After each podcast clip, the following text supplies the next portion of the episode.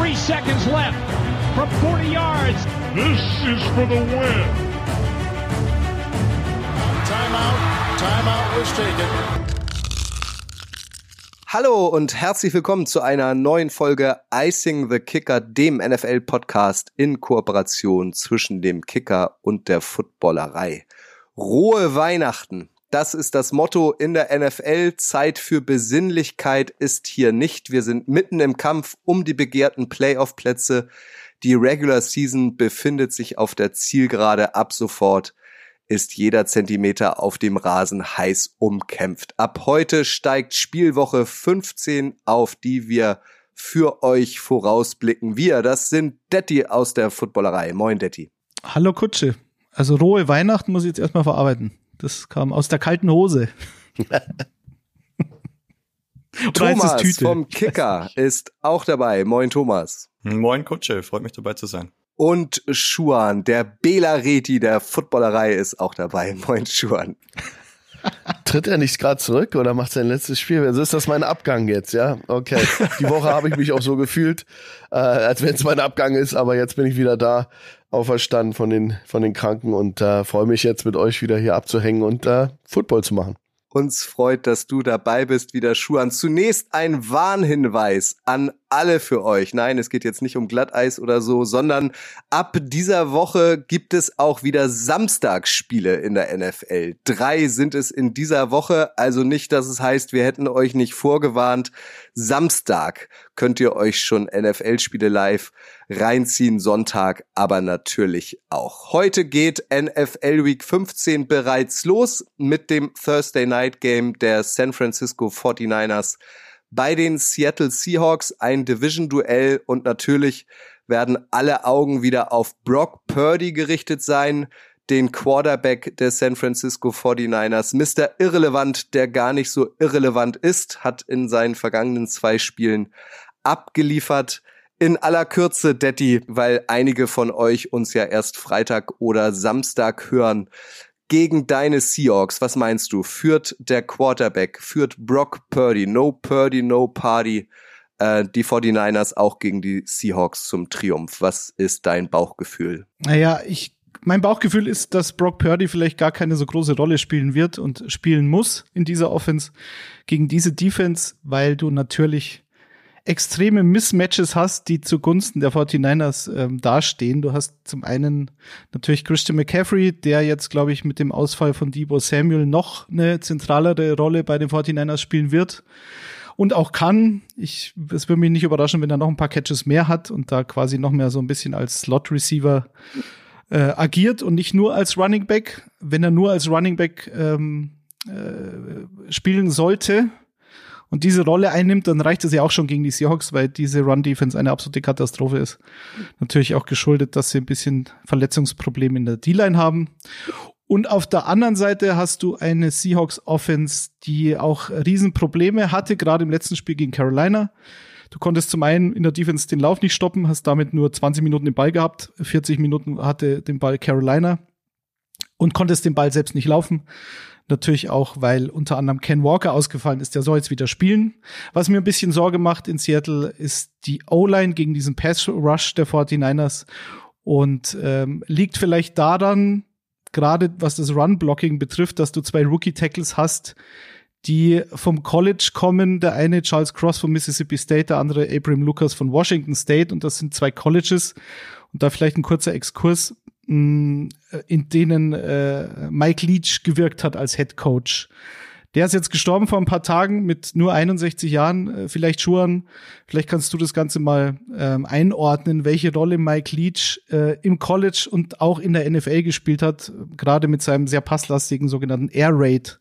System, was dann eben auch erklärt, warum diese Rookie-Tackles mhm. im Pass-Blocking besser sind als im Run-Blocking. Weil Run-Blocking mussten sie unter Mike Leach äh, kaum machen, oder? Genau, das, das äh, ist die Air Raid. Die Air Raid ist eben eine äh, Fast Tempo, äh, sehr, sehr passlastige äh, äh, Angriffsmethodik und ähm, die Offensive Tackle oder die O-Line in dieser Air Raid gehen nicht in Dreipunktstand, die bleiben in einem Zweipunktstand und das wurde schon seit Jahren bemängelt Und er äh, hat auch einigen Offensive Line-Männern wehgetan in der Draft, dass die einfach nicht ähm, ja, gedraftet wurden früh, weil sie einfach keine äh, äh, Road Grader waren, wie O-Liner aus Michigan oder Wisconsin oder aus diesen traditionell äh, lauflastigen äh, Offense-Formationen. Äh, also Mike Leach ist ein Innovator, das ist jemand, der hat das Footballspiel an sich verändert, im College Football sowieso. Das fing aber alles sehr, sehr früh schon an. Da sind ja Wegbereiter, Hell Mum, ähm, da gab's äh, äh, verschiedene andere große Namen, die jetzt auch äh, der, der Tree, sein Coaching-Tree geht ja bis in den in den Top 5 College-Bereich mit äh, Lincoln Riley äh, und und da kann man also mehrere Leute nennen. Der neue, der Head Coach von TCU, äh, Josh Heupel von Tennessee, der ja auch auf aufsehender Ring gespielt hat mit seiner Fast and Wide Offense, die ja ihre ihren Ursprung ja in dieser Air Raid hat. Also die Air Raid ist eben äh, Fast Tempo und und aber Anteile davon findest du auch in der NFL. Also dieser sein sein Arm reicht ihm bis in die NFL. Aber eigentlich ist er negativ aufgefallen, dass weil die O-Liner, die aus seinem aus seinem System kamen in die NFL, nicht NFL ready waren nach Aussage der O-Line Coaches und der der Offense Koordinatoren in der NFL. Aber ein sehr in, einflussreicher Mann gewesen was man, glaube ich, sagen muss, äh, diese Air Raid oder Spread Offense, wo du halt sehr oft aus der Shotgun operierst als Quarterback, dann den Running Back neben dir stehen hast und eben oft auch mit vier Receivern auf dem Platz, zwei Outside, zwei Inside ähm, und dann den Ball relativ schnell, wie du schon sagst, fast-paced äh, auch dann los wirst. Und da die NFL in den letzten Jahren immer passlastiger geworden ist, kann man schon sagen, dass dieser Einfluss von Mike Leach sich dann auch in der NFL gezeigt hat. Und noch deutlich mehr als früher. Jetzt mittlerweile geht's wieder ein bisschen zurück. Jetzt sagt man, okay, wenn diese die Defensive Fronts und gerade die, äh, die Linebacker und die Secondary immer leichter werden, um diese Pass zu verteidigen, dann hast du natürlich auch andersrum wieder mehr Möglichkeiten, über den Lauf mhm. sehr effizient zu sein. Und ja, genau. also Mike Leach, rest in peace. Ja, absolut. Ähm, Eure Einschätzung für Thursday Night Game heute? Also die ähm, Passoffensive wird, glaube ich, in dem Spiel wirklich eine geringe Rolle spielen. Bei den Division-Duellen haben wir jetzt in der Saisonphase den großen Vorteil, dass es ja schon ein Hinspiel gab, ähm, was man für die Analyse betrachten kann. Das war hier ein 27 zu 7 ähm, wo der Lau das Laufspiel der Schlüssel war. Da hatten die Niners 189 Yards und die Seahawks 36 am Boden, also eine Riesendifferenz. Und ich glaube, so wird auch dieses Spiel wieder laufen. Die Niners können mit einem Sieg die NFC West klar machen, ähm, in die Playoffs einziehen und erstmal seit 2019 eben wieder die eigene Division gewinnen. Und ich glaube an ein deutliches 30 zu 13 für die Niners. Ja, wir machen keine Ergebnisse. Wir machen keine Tipps. Weißt du das nicht? Stimmt, da gab's letzte Woche. Ja, also ich sehe schon eine Chance für Seattle. Es ist ein Divisionsduell, es ist Primetime. Äh, Lumenfield wird wahnsinnig laut sein, zumindest solange das Spiel noch ausgeglichen ist. Und die Saison, die natürlich Geno Smith spielt, ähm, gegen Carolina hat man gesehen, wenn es zu eindimensional ist, kann das auch nicht die Lösung sein. Ich befürchte aber, gegen die 49ers wird es nicht anders gehen, ob Ken Walker jetzt fit ist oder nicht. Und ja, äh, die Saison, die Tyler Lockett und DK Metcalf spielen, die könnten theoretisch zumindest den Seahawks eine Chance geben, sagen wir so. Ja, ich bin da aber bei äh, Brock Purdy im, im Moment, der, der ja famos auch spielt für, für so einen jungen Mann. Ähm, der wirkt wie ein Alter und ich bin sehr beeindruckt von ihm als Quarterback, auch seine, seine Entscheidungsfindung. Also anscheinend hat er die Zeit gut genutzt auf der Bank, um, um das System zu lernen. Und ähm, für mich also auch der absolute ähm, Shooting-Star dieses Jahr. Wer hätte das gedacht? Seahawks spielen ja auch über ihrem, ihren Erwartungen. Also das muss man ehrlich sagen, die haben ja eine gute Saison jetzt schon abgeliefert. Für mich jetzt schon äh, mehr, als ich jemals erwartet hätte von ihnen. Und ähm, die 49ers, trotz Ausfall Debo Samuels, glaube ich aber trotzdem eine Nummer zu groß jetzt gerade zum Ende der Saison hin, wo es eben da, ja, wie Thomas sagt, um die, um die um die uh, Playoffs geht, da werden sich die 49ers, uh, äh, die verstärkten 49ers mit McCaffrey und anderen Leuten, werden sich das, uh, ja, der Butter nicht vom Brot nehmen lassen. Also das wäre selbst, selbst im, im, beim, beim 12th Man in, in Seattle, schwerer Gang, sehr laut, aber die 49ers wirken sehr abgebrüht. Und der, das Einzige, was sein kann, ist, dass der junge Quarterback sich beeinflussen lässt von diesem, äh, von dieser ähm, Atmosphäre da im Lumenfield, aber ich kann mir das nicht vorstellen. Also der, der wirkt zu ab, kaltschnäuzig und ähm, ja, tut den 49ers gut. Jetzt müssen wir sehen, dass er die Bälle eben gut verteilt und äh, McCaffrey das Laufspiel etabliert wird. Und ich glaube, Shanahan hat da schon eine richtige, richtige äh, Lösung parat. Es wird ein 49ers äh, Sieg nach meiner Meinung.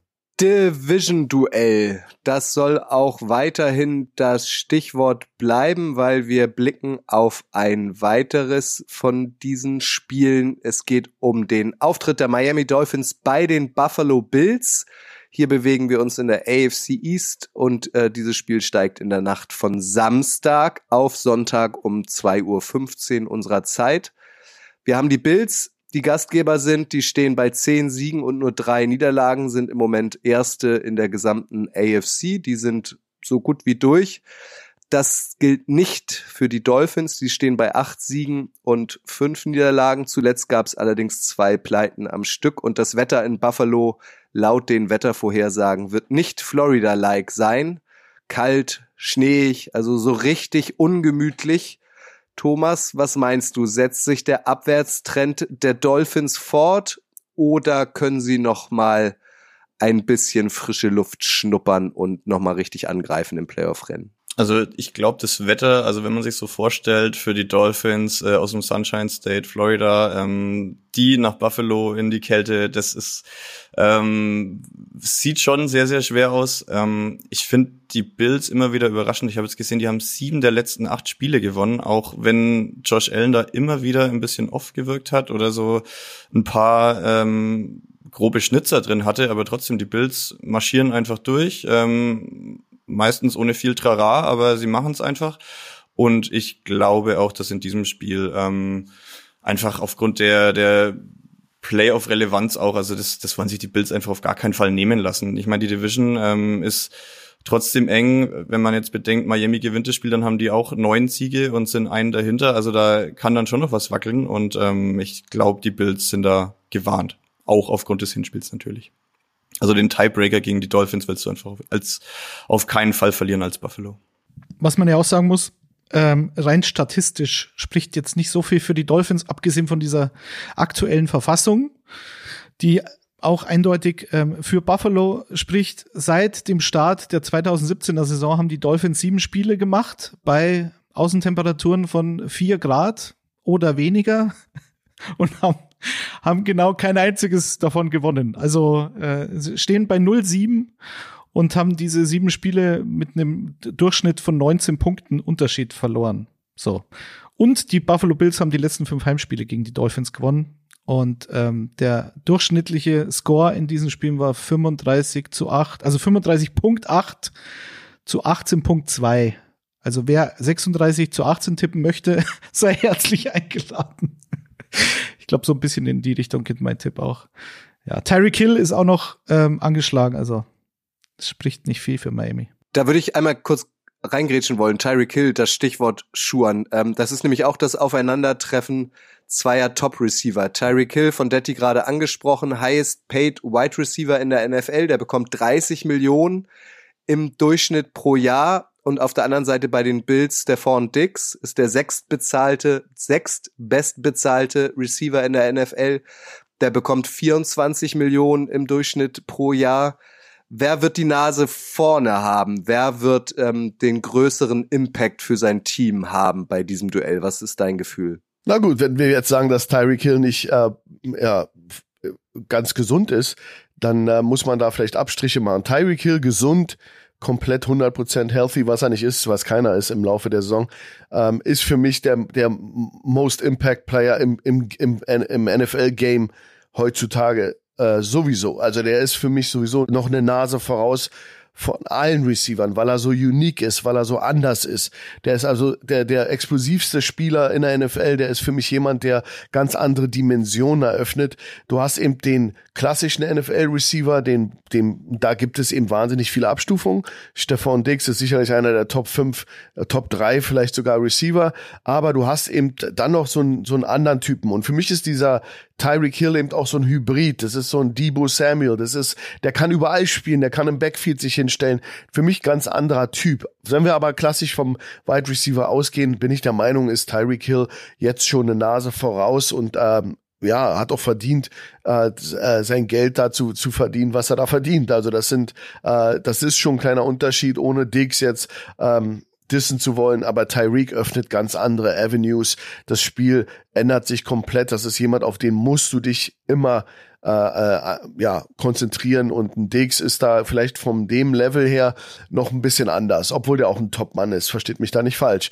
Aber für mich ist Tyreek Hill schon noch eine Nummer schärfer als ein Stephon Diggs und ähm, ja, das werden wir in dem Spiel eben auch sehen. Ich hoffe, dass er gesund ist, weil sie haben nun mal die, die second best ranked Offense in der NFL im Moment, aber nur das 29 ranked Rushing äh, äh, in der NFL im Moment. Das heißt, sie haben eigentlich kein sehr gutes Laufspiel, aber haben eben ein outstanding Passing Game. Wissen wir ja alle.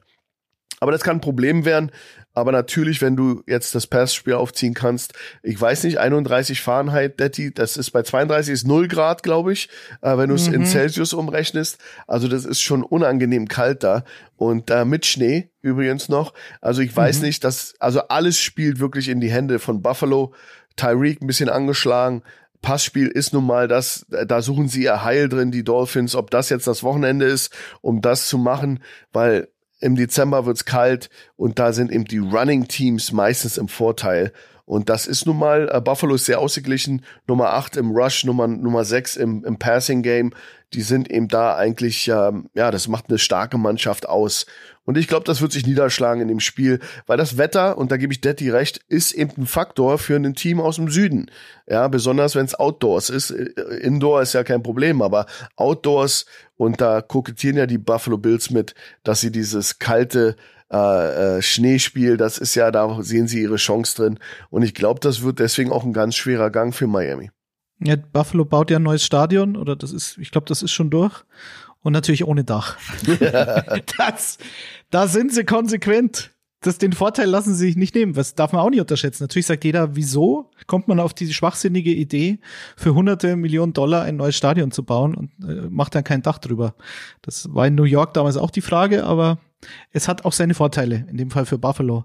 Äh, unabhängig von dieser schönen Wettergeschichte mit äh, Florida ist natürlich schon ein Problem, dass Tour Tango Vailoa in den letzten beiden Wochen echt nicht gut war. Mhm. Und wie du schon sagst, sie haben kein Laufspiel. Das ist nicht schlimm, wenn du Jalen Waddle und Tyreek Hill hast. Tyreek Hill hat jetzt, glaube ich, schon 100 Catches für über 1400 Yards, jetzt schon. Also es ist unfassbar. Jalen Waddle ist jetzt nicht mehr so auffällig, ist auch ein bisschen angeschlagen in den letzten Wochen. Aber das muss dann funktionieren. Und jetzt, selbst wenn du den Schnee wegnimmst, hatte halt letzte Woche ähm, Tour, wenn du diesen 60-Yard-Touchdown auf Tyreek Hill wegnimmst, hatte er 10 Pässe von 28 Versuchen für 145 Yards. So, das ist halt nicht gut. Und die Gesamtoffense waren auch nur knapp über 200. Also das Laufspiel gab es quasi überhaupt nicht. Und das ist, glaube ich, ähm, müsste normalerweise zu wenig sein. Vor allem, Schuan, mhm. wenn du noch bedenkst, dass dieser Verlust von Von Miller bei den Bills, ne, weil das wäre ja die Chance, sagen wir mal, wenn, wenn Tour genügend Zeit hätte, ähm, dass er dann seine Receiver finden könnte, aber du hast Ed Oliver, Shaq Lawson und Greg Rousseau, der war ein First-Round-Pick 2021 und AJ Epinesa, Second-Round-Pick 2020, haben ein super Spiel gemacht letzte Woche mhm. und haben sozusagen Von Miller äh, zusammen ersetzt. Und gut ersetzt, fand ich auch. Aber wenn du ja. mal, ich fand ganz interessant, ich habe mir mal die Ergebnisse von Miami angeschaut. Also die letzten beiden Spiele haben sie ja äh, haben sie ja nur 17 Punkte gemacht in, in jedem dieser Spiele und haben beide verloren. Und wenn du dir mal durch diese, durch den Schedule durchgehst, ist ganz witzig. Immer wenn sie unter 20 Punkten gehalten werden, verlieren sie die Spiele. Also du hast jetzt hier alle Losses waren äh, gegen Minnesota 16 Punkte gemacht, Jets 17, Cincinnati 15. Sobald sie aber 21 gegen äh, Buffalo gemacht haben, haben sie gewonnen im, im Hinspiel. Wenn sie dann ähm, gegen die Pittsburgh Steelers haben sie 16 gemacht, das war der einzige Ausreißer, wo sie, wo die Steelers noch schlechter waren mit nur 10 Punkten. Ansonsten, immer wenn du sie unter 20 hältst, hast du, hast du eigentlich einen Sieg gegen Miami. Und dieses Wetter, dieses, diese Voraussetzungen, die jetzt da herrschen in Buffalo, ich meine, das wird schwer für, für Miami, ähm, da über 20 Punkte zu machen. Also gerade mit dem Passspiel, wenn Schnee ist und ich das so ist, wie ich es mir vorstelle. Ja, dieser, dieses alte Buffalo-Bild äh, im Dezember ist ja, ist ja grässlich manchmal. Äh, Thomas, wie siehst du denn Tour Tango Bailoa? Weil das war, ich weiß noch, vor ein paar Wochen, als ich äh, mit Michael das, die Power Rankings gemacht habe, war so die Diskussion, Tour ist ja eigentlich schon fast auf MVP-Kurs. Ich glaube, da war es war der Vergleich mit Jalen Hurts. davon spricht jetzt heute keiner mehr. Äh, woran kann das liegen? Liegt es drum, daran, dass die, die, die Defenses des Gegners jetzt umgestellt haben? Ich glaube, Man-Coverage war sehr hoch letzte Woche. Da war Tour noch schlechter als gegen Zone-Coverage. Ist das ein Grund? Ich glaube, das ist tatsächlich der Grund, denn ähm, die Dolphins haben ja auch so eine so eine Shanahan-Offense gebaut. Also der der Quarterback muss nicht viel machen, er muss die Bälle nur in die richtigen Fenster bringen und eben auch äh, häufig zum Running Back geben. Laufspiel hat der Coach jetzt gerade schon angesprochen, funktioniert bei den Dolphins einfach nicht. Und ähm, Tua konnte als Passer schon ähm, ganz gut scheinen in der Saison. Ähm, aber ich glaube, jetzt haben einfach die Defenses äh, genug Tape, um das zu entschlüsseln und wissen genau, wie sie gegen ihn, wie sie gegen Tyreek Hill, wie sie gegen Waddle äh, verteidigen müssen, um das einfach herzubremsen. Also MVP-Race ist er raus. Dafür waren die letzten zwei Wochen einfach auch zu ähm, ja, eklatant schlecht. Und auch letzte Woche oder letztes Wochenende stand er natürlich sehr im, im Fokus gegen Justin Herbert, also genau die, die Draft-Geschichte damals, äh, wer geht höher und dann ähm, ist Herbert natürlich, äh, wirkt wie ein MVP in dem einen Spiel und Tua kriegt halt gar nichts auf die Kette. Ähm, das war schon bitter und ich glaube auch jetzt ähm, wird mindestens noch ein Spiel weitergehen. Ja, und, und äh, Detti, wenn ich da noch mal reingrätschen kann, bei dem, bei dem äh, ein gutes Mittel gegen das RPO-Spiel, also Run Pass Option, ist Man Coverage. Das ist eben, das ist eben ein gutes Mittel dagegen. Deswegen machen das Teams jetzt gegen Tour und die sind ja auch ähm, bekannt dafür, die Mitte des Feldes äh, Medium und Deep zu attackieren mit Tyreek und äh, das RPO-Spiel. Das ist ja so ihre Grundlage im Angriff und äh, Man Coverage ist da ist da super. Also und da sah er nicht gut aus der Tour. Eine Geschichte sollte man bei dem Spiel noch im Blick behalten. Ähm, das habe ich gelesen. Josh Allen könnte, ähm, also er hat letzte Woche auch wieder einen äh, Rushing Touchdown und einen ähm, durch die Luft geworfen in einem Spiel und hat jetzt da 24 Spiele, in denen ihm das gelungen ist, ähm, so früh in seiner Karriere. Und wenn er, also damit hat er äh, Fred, Fran Tarkenton überholt. Ähm, der war von 61 bis 78 für die Vikings und Giants in der NFL aktiv und der hat äh, 17 Saisons dafür gebraucht. Also ein Hall of Famer, eine Quarterback-Legende. Ähm, aber in 17 Saisons, 24 Spiele und Josh Allen ähm, ist einfach in beiden Disziplinen, also egal ob am Boden oder durch die Luft, so überragend, dass er ähm, jetzt schon die viertmeisten dieser ähm, Spiele hat. Fran the Man. Thomas, leg dich mal fest. Ich habe bei euch dreien rausgehört, ihr seht die Bills vorne. Ich bin gespannt auf euren konkreten Ergebnistipp. Jetzt darfst du auch. Ja, wenn dieser 49ers Seahawks Tipp aufgeht, komme ich übrigens nochmal auf euch zurück, aber wahrscheinlich wird's da still. ähm, ich sehe die Bills mit 27 Punkten und die Dolphins mit 13, also 27-13 für die Bills. Ich sag 28-18 für die Bills.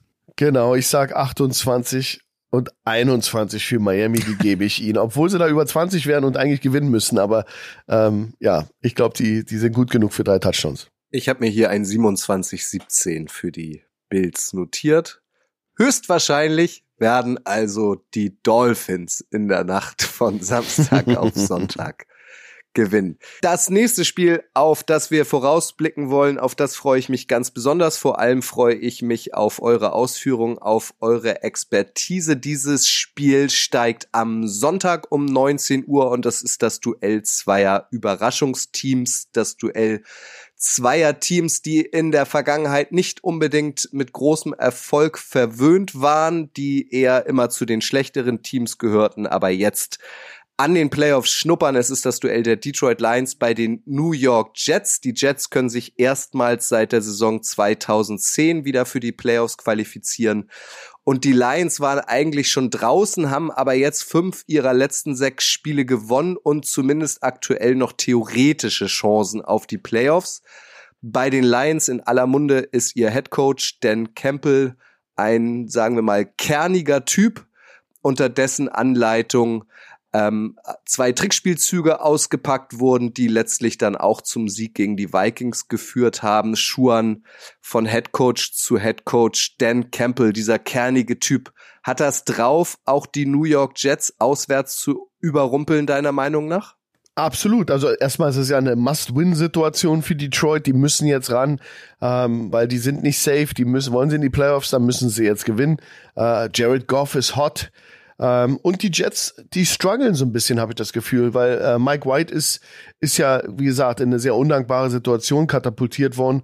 Und äh, mein Problem ist, dass ich eben überhaupt nicht weiß, wer da Quarterback spielt. Also ist es Flacco, ist es der alte Mann und das mehr oder ist es äh, Mike White, der aber eine Rippenprellung hat? Äh, das ist die Frage, das wird viel ausmachen. Mike White spielt sehr gefällig äh, kann trotzdem keine Sieger einfangen, aber er ist trotzdem gefällig.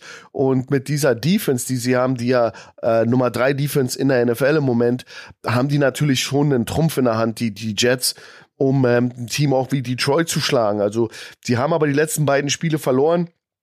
Relativ eng mit einem Score gegen Minnesota und gegen Buffalo. Also das kann man verlieren, beides. Ja, das ist jetzt nicht äh, gerade, wenn man aus Sicht der, der, der Jets.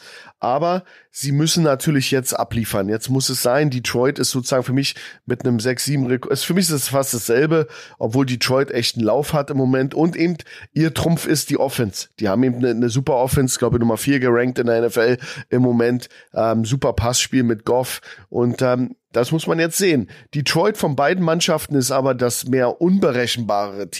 Da kommt der Coach wieder ins Spiel, der ja Dinge macht, die nicht so äh, modern, also äh, modern schon, aber die eben äh, viele Trainer sich nicht trauen. Also wie ich erinnere da an das vierte und eins letztes Spiel auf äh, Pernell, dieser Pass auf einem Offensive Lineman oder eben auch ein Pan Fake, der einfach grandios funktioniert hat.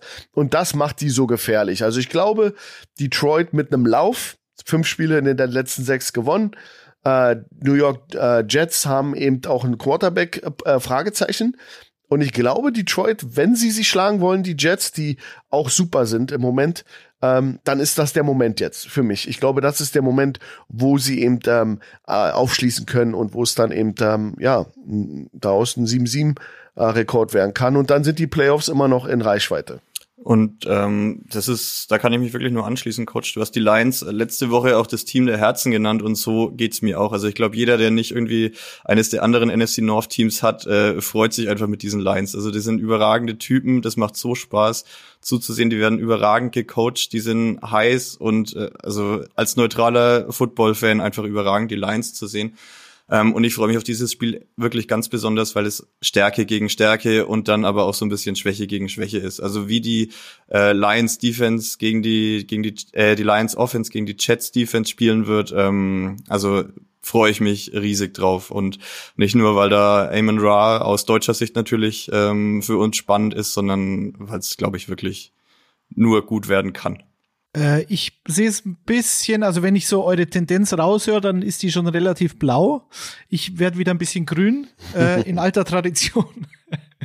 Also Dan Campbell zum einen, du hast es gesagt schon, äh, einen Fake-Punt auszupacken oder einen Pass auf Penny Sewell, äh, ein O-Liner, der vorher sogar noch in Motion geht. Ich weiß nicht, hast du das Video gesehen? Ähm, ich habe es heute im, im äh, Locker Room, im Fantasy-Podcast schon mal angesprochen. Dan Campbell war ja bei Pat McAfee im, in, der, in der Sendung und hat dann erzählt, dass er sich die Laola-Welle im Stadion angeschaut hat. und ein bisschen abgelenkt war. Und dann kam der, der Call von äh, Offensive Coordinator Ben Johnson, der ja einen überragenden Job macht, das muss man schon sagen. Und der ihm so vorgeschlagen hat, du, ich würde jetzt hier den Pass auf den O-Liner auspacken, ist das in deinem Sinne? Und ja, so war es, keine Ahnung, nichts verstanden. Ja, ja, komm, machen wir. Und dann äh, etwas überrascht war, dass das dann tatsächlich ein Pass auf den O-Liner war. Okay, falls es so war, sehr lustig, äh, falls nicht, okay. Also es ist schon, finde ich, darf man immer nicht unterschätzen, Schuhe natürlich nur mit Genehmigung des Head Coaches, aber gerade diese Kreativität der Lions Offense ist schon äh, liegt schon hauptsächlich an Ben Johnson und ich bin mir sehr sicher, dass der in dieser Head Coach Verlosung für 2023 da sicher genannt werden wird. Aber warum bin ich grün? Ihr habt's gesagt, diese Jets Defense ist for real, das ist sie seit Wochen Top 3 Defense in der ganzen Liga und Jared Goff spielt jetzt auswärts. Und ich hatte es immer so im Gefühl, jetzt habe ich mir mal angeschaut, die Zahlen, ob das das auch stützt, was ich so im Gefühl habe.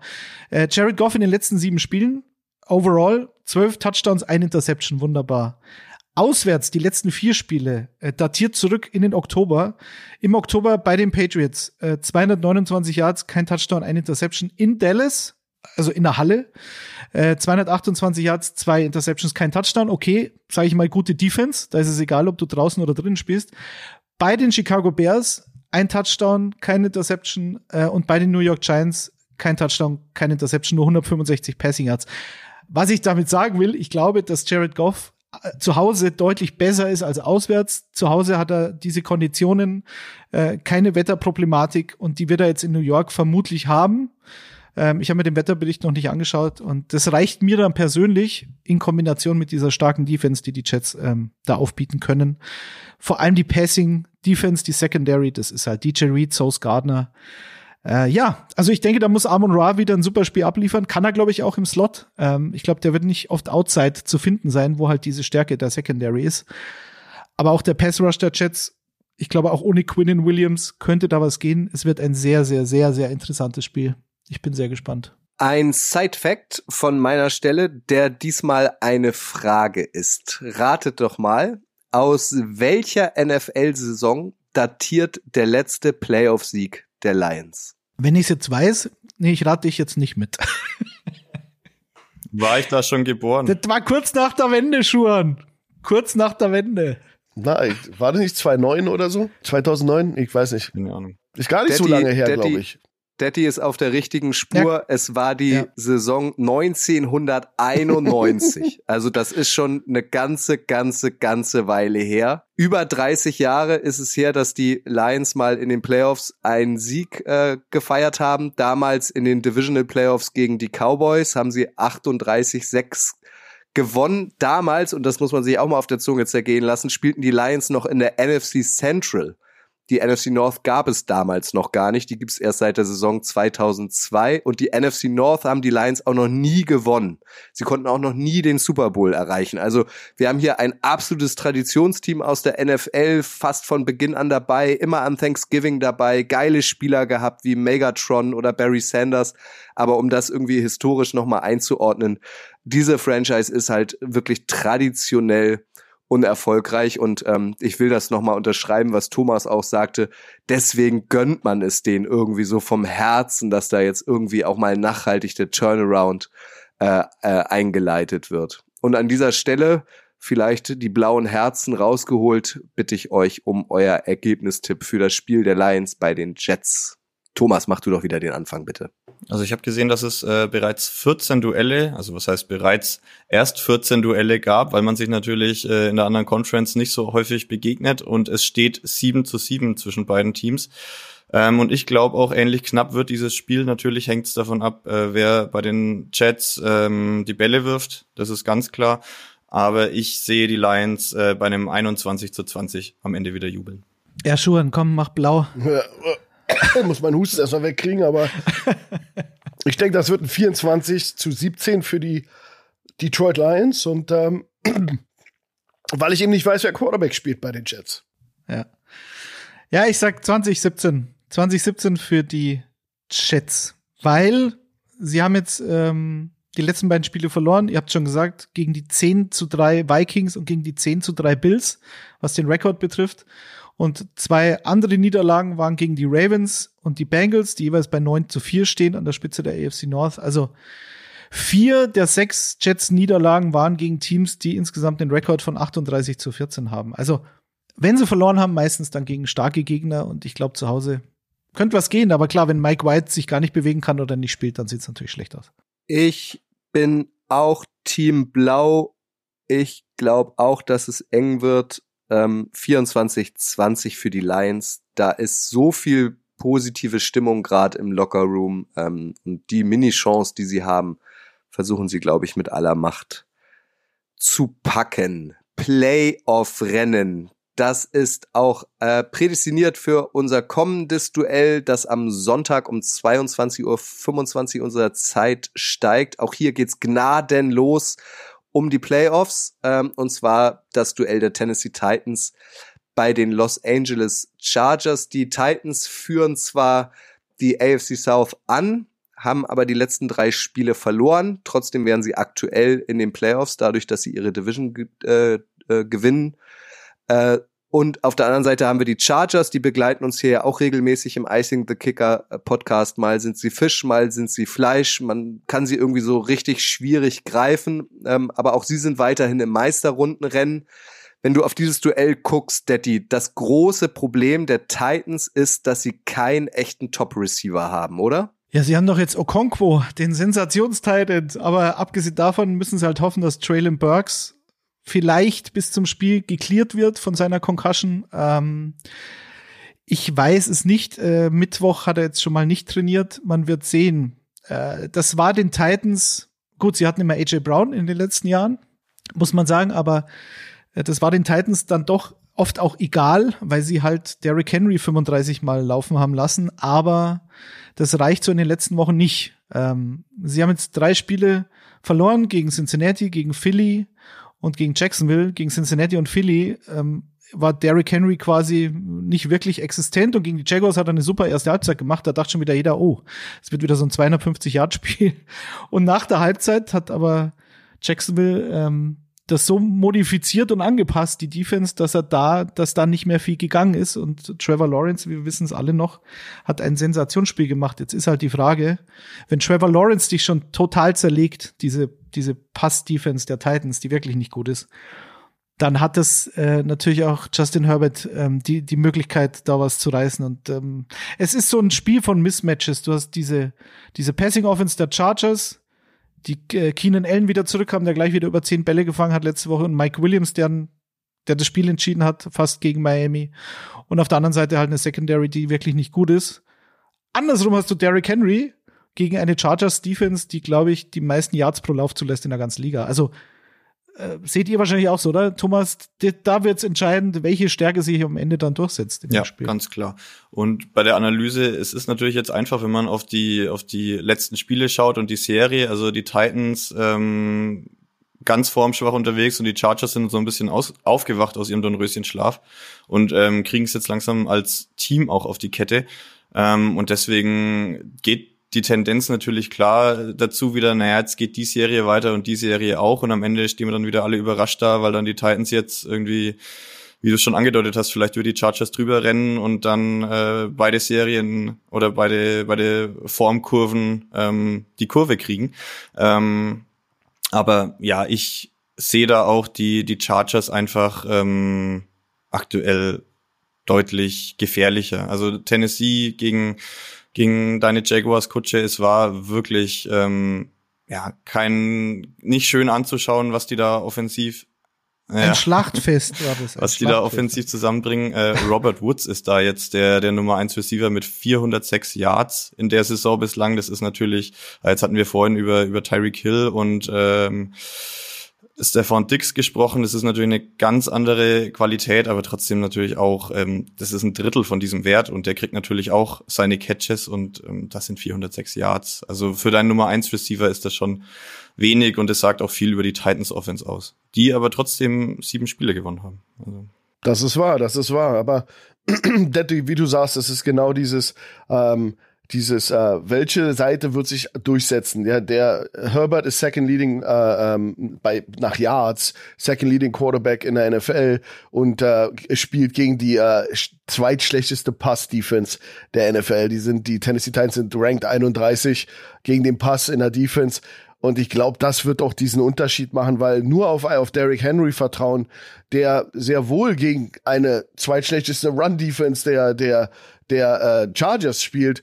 Aber die werden einen Weg finden, den zu stoppen. Du musst den früh erwischen. Äh, Derrick Henry darfst du nicht in die Gänge kommen lassen. Das ist ein offenes Geheimnis. Einige Teams haben das in den letzten Wochen besonders sehr gut äh, praktiziert und ähm, haben, das waren, äh, ja, waren zugegebenermaßen gute Defenses ähm, äh, von äh, Philly und Cincinnati und ähm, äh, Jacksonville Defense ist auch nicht zu verachten. Aber du hast trotzdem ein, ein Mittel, wie du den stoppen kannst, die eine Person während Justin Herbert mit seinen Waffen einfach auch auch einfach die Bälle da verteilen wird und da werden, wird Tennessee nicht viele Mittel gegen haben.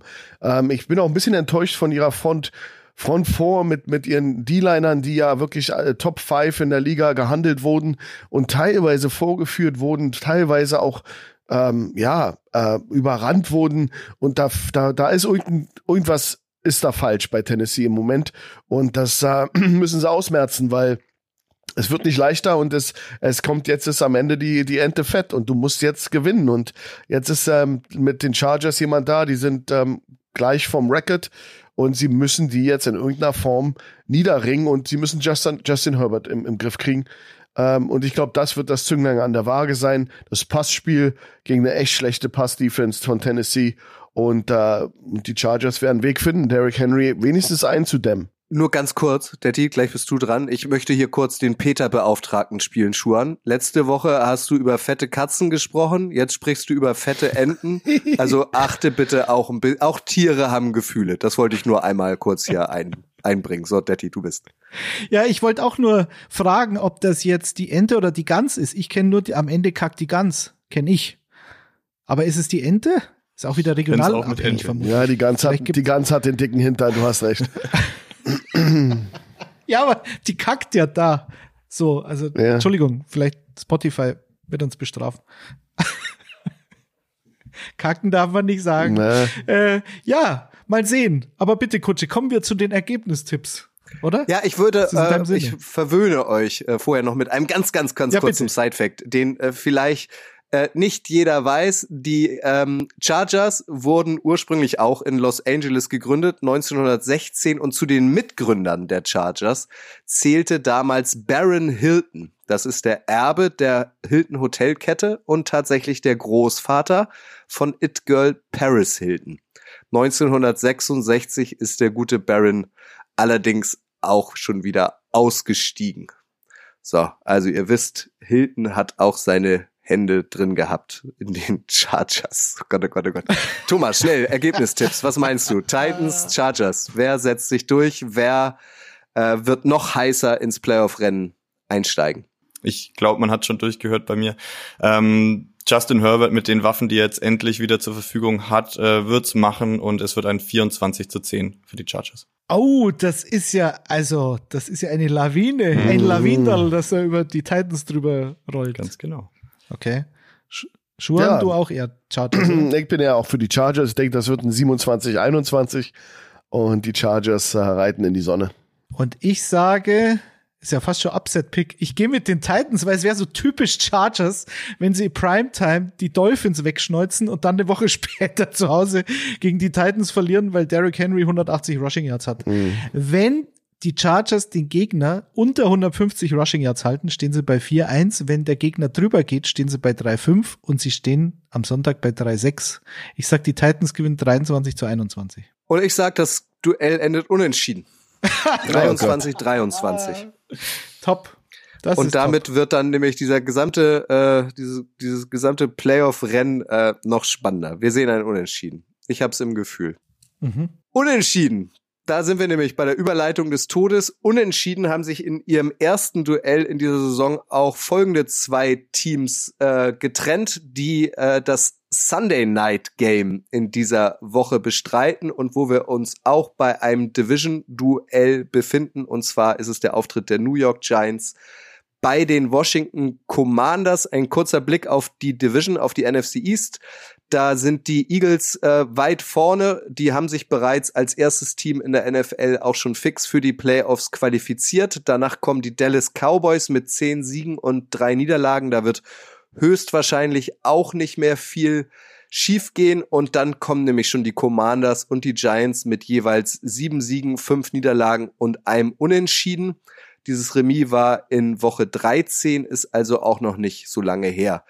Coach Schuan, für beide Teams zählt in diesem Spiel nur ein Sieg. Wie geht man so ein Do-or-Die-Spiel an? Na, erstmal ist man am Bitchen, wenn man New York Giants ist, weil dieses Scheduling ist ja eine Katastrophe. Ihr kennt das alle. Das ist ja das große Thema im Moment, dass Washington netto drei Wochen Zeit hatte, sich auf dieses, also fast 20 Tage Zeit hatte, sich auf dieses Spiel vorzubereiten, was ja ein Unding ist in der NFL. Also das ist ein echter Vorteil für Washington und die Commanders, dass sie so viel Zeit hatten. Das ist eben, hat zu tun mit dem Scheduling und dass da jemand vielleicht da, ja, zu viel zu tief in die Flasche gegriffen hat zu der Zeit. Aber die, die, die Spiel, die hatten eben ihr Spiel gegen die Giants in Woche 13, dann Woche 14 spielfrei und jetzt Woche 15 äh, wieder die Giants und die, äh, ja, die Vorbereitung für sie begann eigentlich schon am 28. November nach, nach ihrem Woche 12 Spiel. Und das ist, ja, das ist ewig weit. Und ich glaube, das wird auch der Vorteil sein, nicht nur, dass sie auch eine Top-Defense haben, die Commanders Nummer 4 ranked in der, in, der, in der NFL im Moment, sondern dass sie einfach auch, ähm, ja, einfach viel mehr Zeit hatten. Und das ist viel, viel wert, viel, viel wert in der NFL. Preparation, Vorbereitung ist das A und O. Und da kannst du dann auch also wirklich ins kleinste Detail gehen, wo du viel Zeitdruck hast in, in normalen äh, Schedule und, und Wochen, Wochen äh, hast du hier jetzt also, also echt ein Geschenk. Und das wird schwer für die Giants, die ja eigentlich ein Tick besseres Laufspiel haben.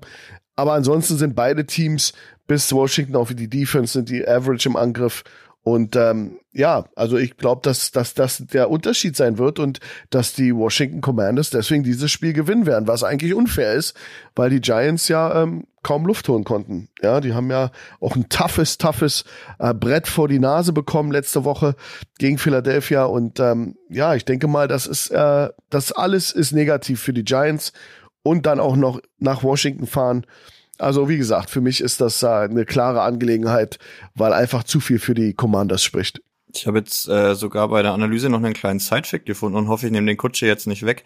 Ähm, das ist zum dritten Mal jetzt erst in der NFL-Geschichte, zumindest seit 1970 passiert, also nach dem Merger, dass äh, ein Team back-to-back -back gegen das gleiche Team spielt. Also das ist schon echt reichlich kurios und ähm, wie Schuhan schon meinte, wahrscheinlich halt wirklich ein Riesenvorteil, weil du im Training nichts umstellen musst. Du kannst einfach quasi gegen das gleiche Scout-Team, die machen wieder das, ähm, was die, was die Giants davor gezeigt haben und können sich sogar noch ein bisschen besser drauf einstellen. Also ähm, und für die Giants war dieses Spiel gegen Philly einfach auch ein ja, Schlachtfest. Also es war oder eine der Gang zur Schlachtbank. Also es ein war Schlag, ein Schlag ja, in die Fresse war. Deutlich ausgedrückt, genau das.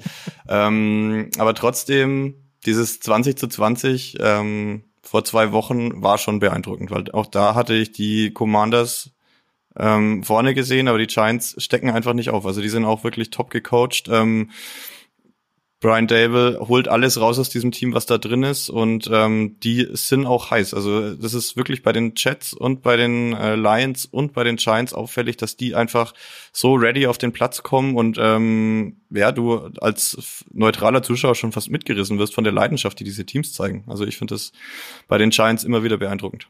Was halt bei den Giants jetzt schon nicht wegzudiskutieren ist, ist halt, äh, the trend is your friend und der sieht halt echt nicht gut aus momentan. Also seit Woche acht haben sie, stehen sie bei eins, also ein Sieg, vier Niederlagen, ein Unentschieden und die, der einzige Sieg kam gegen Houston. Und es war auch nur ein One-Score-Game. Also ich sag mal, die Verfassung momentan, Brian Dable hin oder her, äh, ist jetzt nicht gut. Sie haben natürlich auch viel Verletzungspech. Sie haben unerklärliche Ausfälle. Verletzungspech, Rookie Wendell Robinson, der Receiver, der, der auf Injured Reserve ist, Kreuzbandriss. Sie haben Kenny Golladay, wo kein Mensch versteht, was da eigentlich passiert ist mit dem Typen, ähm, seit er nach New York gekommen ist und noch mehr. Letztes Jahr war er auch, sag ich mal, hat, hat er Verletzungspech, aber seit Brian Dable da ist, ist er in einem Doghouse, das größer nicht sein könnte. Also das passt einfach nicht und damit hast du halt relativ wenig Qualität. Du hast Richie James, der letzte Woche super gespielt hat gegen die Eagles, der eine Concussion hat, unklar, ob er spielt. Aber wenn Richie James schon ein Hoffnungsträger ist, dann weißt du, was los ist. Darius Slayton ist, ist ein guter Receiver, aber jetzt kein klassischer Nummer 1 Receiver. Und Isaiah Hodgins ist dann auch noch ein Starter in dieser Offense. Also, der es auch gut macht, aber ich will damit sagen, dieser Receiving Core ist jetzt auch nicht so dankbar für Daniel Jones. Und wenn Saquon Barkley angeschlagen ist, und das ist er, äh, beziehungsweise sich die Defense des Gegners halt einfach so auf Saquon Barkley einschießen kann und da acht Mann in die Box stellt bei jedem Snap, dann wird's halt schwer. Ein Hoffnungsträger äh, ist natürlich auch OBJ in New York, der jetzt äh, viele Teams besucht hat und äh, überall, glaube ich, von den Medizinern ähm, oder wegen den Medizinern nicht verpflichtet wurde. Und jetzt äh, wäre es natürlich dann für ihn und die Giants nicht schlecht, wenn sie dieses Spiel gewinnen und äh, die Playoff-Hoffnungen am Leben halten, weil er bräuchte dann, also wahrscheinlich wird's ja dann bei ihm, wenn dann was für die Playoffs mit seiner Knieverletzung letztes Jahr vom Super Bowl. Also ich glaube, da braucht er einfach noch ein bisschen. Und äh, wenn sie ihn dann wirklich holen, und Jones so eine Waffe nochmal kriegt, dann und nicht das äh, Passspiel oder das Receiving Core auf Richie James aufbaut, dann ähm, ja, könnten die Giants nochmal einen anderen Look kriegen. Richie, ja. nix für ungut. Richie, du bist unser Mann und so, aber nicht falsch verstehen. Toller Typ, der Richie.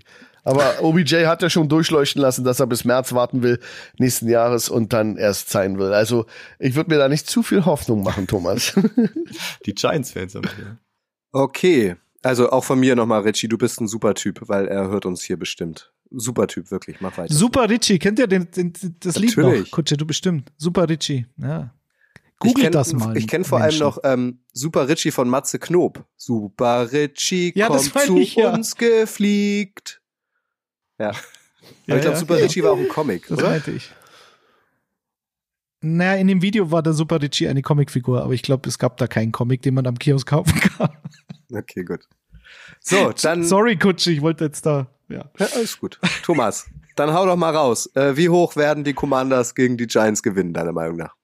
Ich äh, bin wieder bei dem engen Spiel. Ähm, das Spiel vor diesem 20 zu 20 endete 30 zu 29 für die Commanders. Also es ist äh, ja so ein Division Fight. Ähm, alle sind heiß, da geht's einfach immer um alles. Ich ähm, gehe mit den Giants tatsächlich ähm, und sage, die gewinnen 23 zu 20. Hm. Also ich gehe mit den Washington Commanders mit einem 24 zu 17 Sieg, der nicht mal gefährdet ist, glaube ich. Dann gehe ich mit den Commanders und sage 17 zu 14, warne aber davor, dass nicht der Harry Kane-Effekt eintritt, weil zweimal gegen den gleichen Gegner, zwei Elfmeter gegen den gleichen Torwart, das ist manchmal nicht so leicht. Das ist dann der Doppelbluff und man macht alles anders als beim ersten Spiel. Aber trotzdem, ja. Ich, ich gehe mit den Commanders zu Hause und Taylor Heinecke Season ist ja sowieso. Wir lieben Ich gehe auch mit den Commanders, Ja. möchte an dieser Stelle euch einmal loben. Also wie leicht oder wie leichter es mittlerweile von den Lippen geht, dass es auch die Commanders sind. Das war ja nicht so einfach als, als äh, langjähriger NFL-Fan. Ich habe mir hier ein 30 zu 13 notiert für Washington. Bevor wir zu Bevor wir zu unseren Upset-Picks kommen, unserer abschließenden Rubrik, äh, würde ich gerne noch einen kleinen Konkurs einlegen. Konkurs ist auch gut. Wie heißt das? Äh, einen kleinen, nicht Konkurs, sondern Exkurs. Exkurs. Exkurs. So, jetzt haben wir es. Die Zeit nehmen wir uns kurz. Ihr wisst, Thomas ist Atlanta Falcons Fan. Und bei den Falcons werden wir einen Rookie Quarterback sehen. Die wechseln Mariota raus, obwohl er gerade Papa geworden ist, Desmond Ritter rein. Thomas, sag uns einmal kurz als Falcons Fan vorm Duell Falcons at Saints, äh, was erhoffst du dir? Ist das die perspektivische Dauerlösung für die Falcons? Was meinst du? Ja, ich bin froh, dass man das jetzt sehen wird in den vier Spielen. Und da ist der Auftritt in äh, New Orleans natürlich wirklich grandios als erster, äh, das erste Spiel für einen Falcons Quarterback. Das hat natürlich Potenzial. Ähm, beim größten Rivalen auswärts, die Fans äh, in New Orleans werden alle auf ihren Stühlen stehen.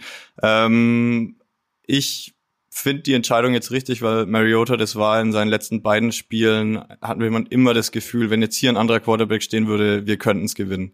Und dann könnte man in dieser NFC South eben führen. Und jetzt ähm, aktuell habe ich keinerlei Playoff-Hoffnungen mehr. Und ich glaube, ähm, es hat wahrscheinlich auch kein Team oder kein Fan eines NFC South-Teams irgendwelche Freude an den Playoffs, selbst wenn man reinkommt. Ich glaube, dass diese Freude wird schnell genommen sein. Aber ja, ich freue mich auf Ritter, ähm, bin gespannt und ähm, es ist jetzt einfach wichtig, den Jungen mal zu sehen, ähm, zu schauen, ob er NFL ready war. In der Preseason ähm, hat er Ansätze gehabt, aber es ist die Preseason. Also jetzt jetzt gilt's für ihn und jetzt ähm, hat er lange genug zusehen können und jetzt kann er mal zeigen, ähm, ob er wirklich der zweitbeste Quarterback in diesem Draft war. Äh, wie der Besitzer der Cleveland Browns in Draft Day zu Kevin Costner gesagt hat, we need a spark. Weil die Offense hat jetzt in den letzten fünf Spielen 18 Punkte im Schnitt gemacht und dieses Run-Game ist ja schön und gut mit, mit Allgeier und mit Cordell Patterson und wie sie alle heißen, aber jetzt langsam muss man, wie du sagst, vier Spiele muss man den Rookie jetzt mal sehen. Und ich hoffe nicht, dass Mariota beleidigt ist, weil er ist jetzt weg vom Team. Es wird aber nicht begründet, warum. Vater geworden, verletzt, keiner weiß es. Ähm, Kutsche, wo hat denn Desmond Ritter auf dem College nochmal gleich gespielt? Weißt du das noch? Ähm, bei Ritter Lancelot und bei Ritter Kokosnuss. Nee, in Cincinnati. Wie heißen die denn? Die Cincinnati? Das sind die, Biercats, Achso, die, sind Bier- total bekannt. Biercats. Die Da Biercats. wird, da ja, wird natürlich. ordentlich getrunken. Da sind wir alle dabei. Gut, also gut. Äh, schaut auch ähm, mit einem kleinen Auge auf das Saints Falcons Game. Da seht ihr einen Rookie Quarterback. Mal sehen, was der drauf hat. Upset Picks. Wo, in welchem Spiel könnte es unserer Meinung nach ein Überraschungsergebnis geben? Vergangene Woche haben wir überdurchschnittlich viel Feedback von euch bekommen, was uns natürlich freut, damit wir nicht nur äh, einseitig senden, sondern ihr wisst, wir stehen auch drauf, wenn ihr uns Feedback gebt. Da habt ihr euch beschwert, in Anführungszeichen. Wie könnt ihr denn den Lions-Sieg gegen die Vikings als Upset-Pick verkaufen? Die Lions waren doch bei den Buchmachern Favorit. Ja, stimmt. Aber es sind halt auch die Lions. Äh, wir hatten sie ja heute schon in dieser Folge äh, chronisch unerfolgreich, Vikings an Position 1 der NFC North. Ähm, aber habt ihr natürlich recht, ist immer so ein bisschen die Frage, welchen Faktor man denn ansetzt, um bei einem Upset-Pick ähm, zu landen. Vielleicht könntet ihr das heute ja auch noch mal ein bisschen begründen, damit wir daraus lernen aus vergangener Woche. Detti, fang du doch mal an. Was ist dein Überraschungsergebnis? Was ist dein Upset-Pick in den Spielen, die wir jetzt noch nicht besprochen haben? Ich gehe in alter Tradition gegen die Minnesota Vikings. ein, ein Gruß uh. an die uh. Freunde vom Vikings Fanclub. Äh, wir haben jetzt vereinbart, ich tippe immer gegen Minnesota. Es tritt dann immer nicht ein und so kommen sie in den Super Bowl. Das ist die Taktik dahinter. Ich glaube aber tatsächlich, trotz ähm, Jeff Saturday, der ja als, als Head Coach in den letzten Wochen dann doch wieder ein bisschen überfordert schien, das ging ja super los. Ähm, auch mit Matt Ryan ging super los, aber Jetzt hatten sie eine Bye Week. Ich glaube, Jonathan Taylor sollte wieder komplett fit sein. Ich glaube, dass Matt Ryan mit Alec Pierce, Paris Campbell und vor allem Michael Pittman gegen diese Vikings Secondary, die wirklich mit Abstand die schlechteste Secondary in der Liga ist, zumindest aus Fantasy-Sicht. also Receiver gegen die Vikings ist immer eine gute Idee aufzustellen, aber ähm, sowohl das Run-Game der Colts könnte reichen, als auch dann Matt Ryan könnte reichen. Ich glaube, die Vikings haben so viele Probleme defensiv, dass sie, dass sie da jetzt noch was ändern müssen, um in den Playoffs was zu erreichen. Sie stehen jetzt bei 10-3, das ist völlig in Ordnung. Und sie werden in die Playoffs kommen und die, die NFC North gewinnen. Aber ich gehe tatsächlich mit den Colts. Mutig, mutig. Ja. Also ich, ich denke mal, ähm, ich habe mich schwer getan, weil ein, ein, ein Team, wo wo wir alle jetzt ganz äh, happy sind, dass sie gut sind. Die Bengals, äh, all, everybody's darling, müssen gegen die Buccaneers an, antreten. Aber das war nicht das Spiel, was ich mir dann doch im Endeffekt ausgesucht hatte. Ich habe mir ausgesucht die Ravens gegen die Browns. Ravens äh, Quarterback-Situation eine absolute Katastrophe. Ich weiß nicht, was mit Huntley jetzt ist, ähm, wie lange da jetzt noch. Äh, ich weiß nicht mal, wer der Quarterback ist vom Namen. Das ist, äh, habe ich mir entfallen schon wieder. Nichtsdestotrotz glaube ich, finden die Ravens einen Weg, die äh, Browns mit einem unterirdischen Deshaun Watson, der immer noch nicht, äh, äh, ja, zwei Jahre nicht spielen, das geht nicht äh, spurlos an dir vorbei. Und ich finde das auch ganz cool, dass der, dass das nicht so läuft, wie sie sich das vorgestellt haben. Und die Ravens werden äh, das Ding reißen und eine Sensation hinkriegen, dass sie de facto ohne Quarterback antreten und trotzdem das Spiel gewinnen gegen, gegen eine Browns-Mannschaft, die auf dem Papier im Moment eigentlich rocken müsste ich lehne mich weit raus, aber ich glaube, das wird passieren. Die Ravens sind immer noch ein Team, äh, was trotzdem immer einen Weg findet, äh, unangenehm zu sein und ein Spiel zu gewinnen. Ähm, mein jetzt, jetzt seid ihr ja, Entschuldigung, ihr seid jetzt überrascht, weil ich habe jetzt einmal geguckt, wer, wer denn bei den Buchmachern vorne ist, um, um das jetzt mal aus der Welt zu schaffen. Aber es sind tatsächlich die Browns. Ich dachte, es wären trotz der äh, desolaten Quarterback-Situation die Ravens und dann hätte man äh, noch mal gut auf letzte Woche eingehen können. Aber ich bin schon ganz still. Entschuldige, Thomas. Äh, Kutsche hat hier, das sieht man im Podcast so schlecht, hat so Handzeichen gegeben wie so ein Baseball-Coach ja. genau. Und dann haben wir alle gewartet, was wir jetzt auf einen Fastball schlagen sollen. Ich habe mich vom Curveball ablenken lassen. ähm, ich mache, glaube ich, auch die Definition eines Upset-Picks und will die Welt einfach brennen sehen und sage, ähm, auch passend zu dem Chargers-Sieg gegen die Titans, dass die Jaguars die Cowboys schlagen. Und die AFC South völlig wild wird, weil ich bin's von der NFC South gewöhnt. Es ist alles super eng und äh, vielleicht kommen die Jaguars da noch irgendwie rein und die Cowboys. Also letzte Woche das Spiel gegen gegen die Texans. Ähm, ja, vielleicht war es nur ein einmaliger Ausrutscher und mein Pick äh, sieht dann richtig blöd aus. Aber das war wirklich nicht so gut. Also klar, die Texans hatten auch äh, viel Spielglück, immer dann eine richtige Field Position zur richtigen Zeit in der ersten Halbzeit und dann ähm, schnell gescored, was sie auch wahrscheinlich nicht mehr oft in dieser, in dieser Saison schaffen werden. Aber die Cowboys waren schon äh, sehr zittrig unterwegs und ich glaube, ähm, die Jaguars, jetzt von dem Sieg gegen die Titans beflügelt, können auch da eine sehr gute Rolle spielen. Besser als Trevor Lawrence kann man momentan nicht spielen. Selbstverständlich. Selbstverständlich. Das sind, das sind, das sind äh, sehr schöne Upset-Picks. Die gefallen mir bisher. Ich setze noch einen oben drauf. Äh, und zwar gewinnen die Rams bei den Packers. Baker Mayfield, die Cinderella-Story, die geht weiter. Und damit stürzt Baker Mayfield äh, Aaron Rodgers und die Packers noch tiefer in die Krise. Ich glaube, da geht jetzt was. Das ist wieder so, wir haben nichts mehr zu verlieren. Baker hat erst recht nichts mehr zu verlieren. Gefühlt ist das seine letzte Chance. Wer weiß, vielleicht geht da was. Also, Rams schlagen. Grüße an Grille und Michael, ne?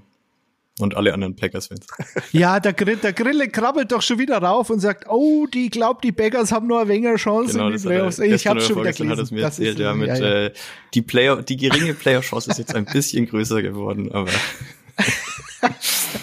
ich glaube, Baker Wenn es so zerstört kommt, das. dann, dann gebe ich ihm einen aus. Ja. Sehr gut, haben wir's. Das hat wieder sehr viel Spaß gebracht. Feedback. Gebt uns Feedback. Wir mögen das. Äh, letzte Woche hat uns das gut gefallen. Ähm, wenn euch irgendwas besonders gefällt, euch irgendwas besonders nicht gefällt, äh, lasst es uns wissen, damit auch dieser Podcast mehr und mehr in Playoff-Form kommt. Ich bedanke mich an dieser Stelle schon mal bei euch dreien und bin gespannt, wer noch was zu sagen hat. Tschüss. Tschüss. nicht vergessen, Samstag Football schauen. Tschüss. Und äh, macht's gut. ja, Sonnabend ist Footballzeit. So schaut's aus. Ciao. Ciao, ciao.